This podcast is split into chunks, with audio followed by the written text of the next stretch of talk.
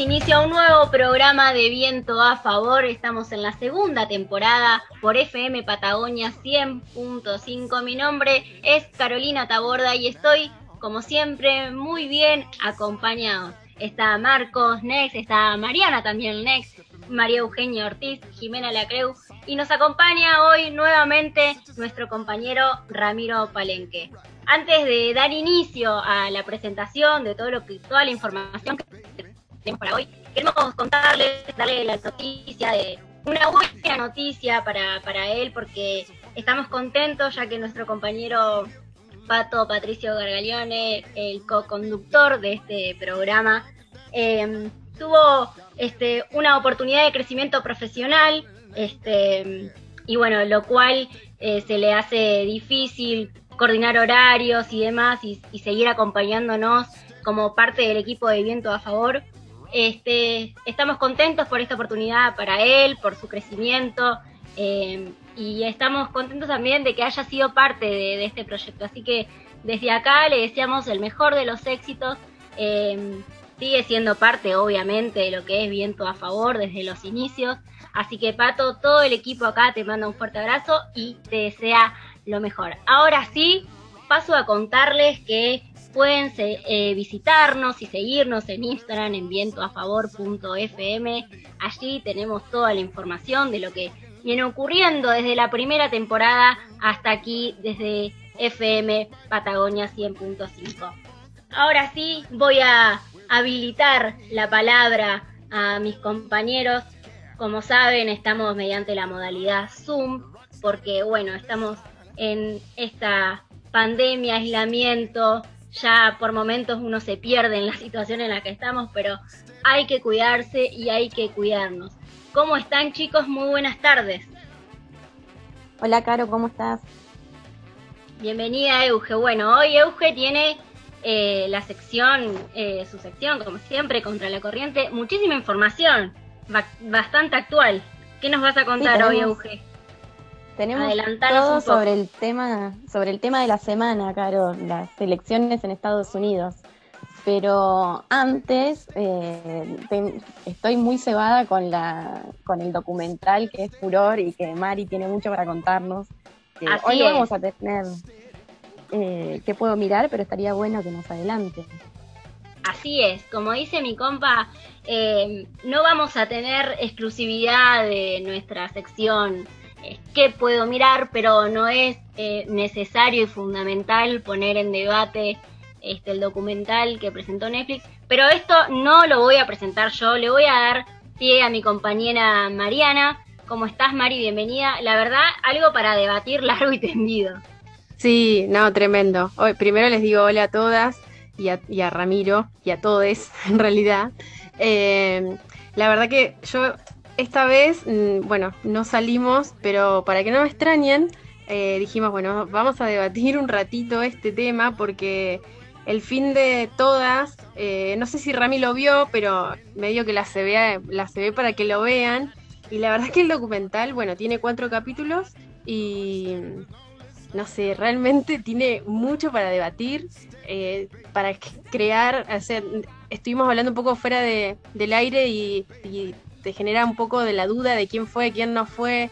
Eh, yo tengo mi teoría, las chicas tienen su teoría también, eh, la verdad que, está muy bueno. Yo no sé si por las dudas que alguien no sepa de qué trata, se, es el documental del, de la muerte, eh, del caso de, en realidad el caso de María Marta Belzulce, que apareció muerta en la, en la bañera de, de, su casa que queda en el country Carmel. Ya el nombre a mí me encantó porque eh, ya es muy cortito, súper simple, que es Carmel. Y vos, si no sabes más o menos la historia, no tenés ni idea de, lo que, de qué habla. Eh, nadie creo que se acordaba que Carmel era el, el nombre del country de, de donde apareció ella muerta.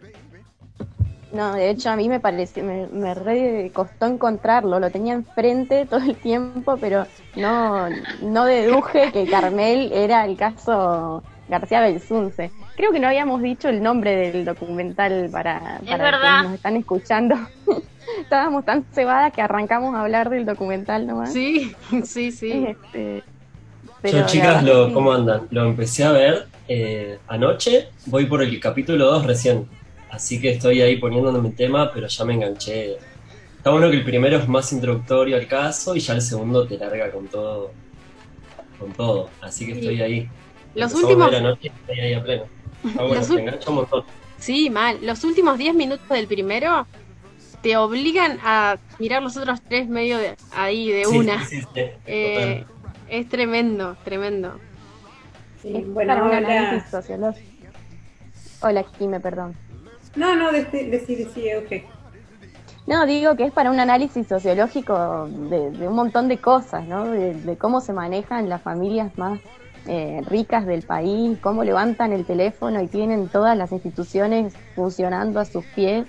Eh, cómo eh, se mueven para ocultar, para esconder, este, hay, un montón de cosas para analizar, incluso el rol de las mujeres, eh, el rol del periodismo, como un montón de, temas para debatir.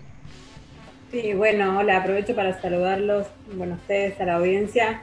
Este, a mí lo que me pasó mientras miraba el documental, que mm, pensaba en cómo o sea, si bien no es que me acordaba todo de lo que había pasado en ese momento, como fue un caso muy televisado, como que muchos de los datos sí me, acordaba, o algunos, y creo que, en realidad muchas de las personas nos, pasó eso, son de esos casos que son emblemáticos, que no, o sea, por distintas cuestiones no, no, no te lo, no te lo olvidas más, te queda en la cabeza. Jimé, te, aporto, lo que estás diciendo fue el caso que más se vio en la televisión argentina, así eh, de, juicios, se, fue el que más se vio, junto con el de María Soledad Morales, fue el que más se vio de todo, y el que todavía sigue en las dudas. ese dato lo tiran ahí en el segundo capítulo, que fue, fue etapa de Clarín, eh, como por dos meses seguidos, una cosa así. Sí, además creo que, o sea, lo que decían de también como que el contexto ayudaba, porque digamos fue en el año 2002, después de toda la crisis de 2001, de todas las noticias como, bueno, como todas las noticias que, habían en relación a lo económico y a cómo estaba el país, y de repente aparece esto, y además como, como un morbo que generó, ¿no? Esto de, las teorías conspirativas y todo un montón de información que también se, se, se empezó a brindar a través de los medios como para hacer, no sé, como para hablar del tema, pero no, me quedé pensando que eh, ni, ni, bien arrancamos, como nos pusimos a hablar de un montón de cosas del caso y creo que el documental un poco te genera eso. Así es, déjenme decirle, les vamos a le voy a volver a contar a los oyentes, no estamos en la sección que puedo mirar. Como tenemos muchísima información y pero también teníamos esas esas ganas de debatir porque es algo que, está saliendo también en todos los medios, las repercusiones que está teniendo este documental, toda la información que se revive, este, por eso nos parecía oportuno poder charlarlo en la apertura de Viento a Favor.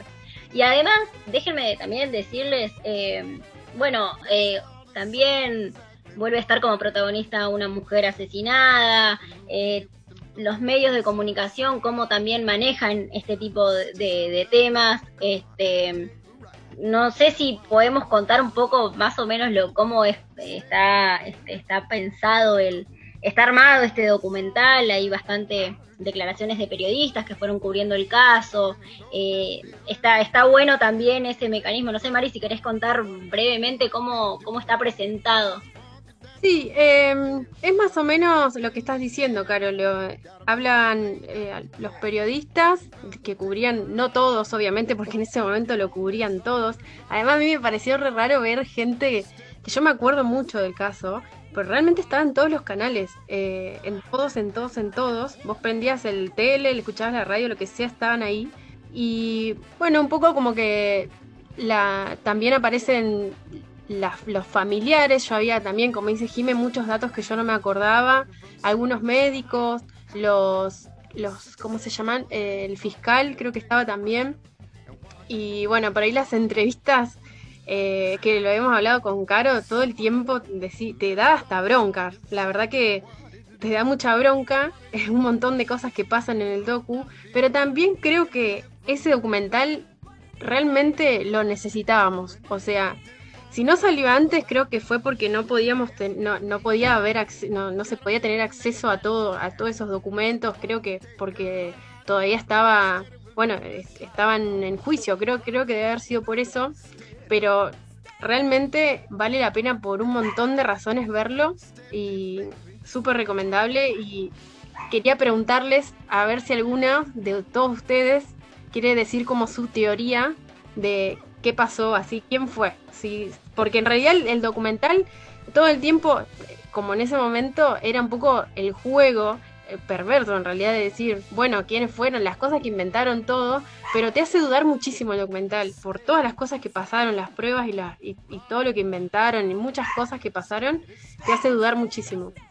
Yo quiero preguntarte solo una, perdón, una cosita, Mari. ¿Tenés idea quién este está, o sea, obviamente que lo presentó Netflix, pero quién, cómo fue construido? ¿Se sabe? O sea, quién, quién estuvo ahí armando? Obviamente que parece que los familiares, pero ¿se sabe cómo surgió quién lleva adelante el armado del documental? No, la verdad yo no lo, no lo vi todavía. Sé que hubo guionistas que son ah, Esposato y Lucas Bucci, pero no sé bien qué, qué nexo tienen con los familiares. Jimé, perdón que te interrumpí. No, no hay problema. No, yo lo que quería decir, pero a mí me pasa, acá en casa lo terminamos de ver ayer, que fue un poco eso, como, ah, vimos un capítulo, no, vimos el documental entero.